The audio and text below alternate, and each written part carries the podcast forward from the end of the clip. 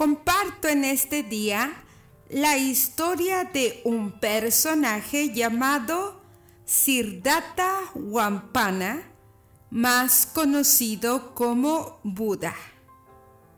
No sé si tú sabías, pero este personaje nació en el país de Nepal.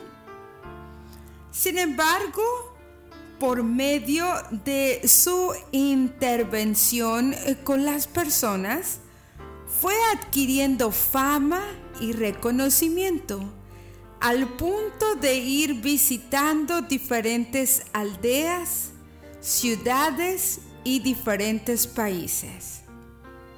Y cuentan la historia que en una ocasión había un hombre que era muy pobre.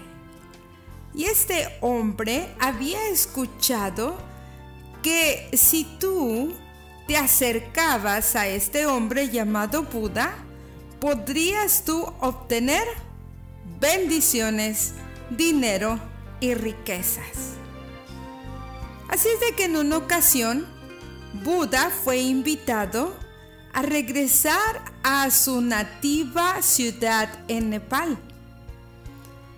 Y este hombre se aproximó hacia él justamente cuando llegaron a la región llamada Sakia y se escondió detrás de un árbol.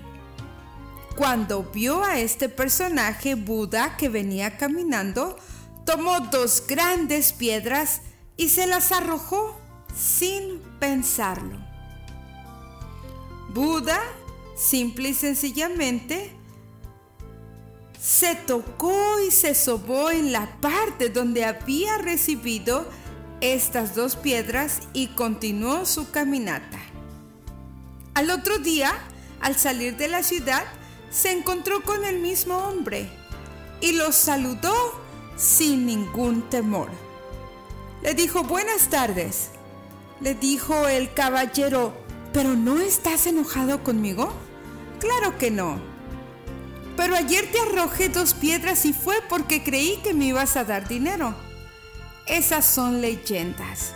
Si quieres dinero, trabaja. Que tengas un excelente día en tu trabajo.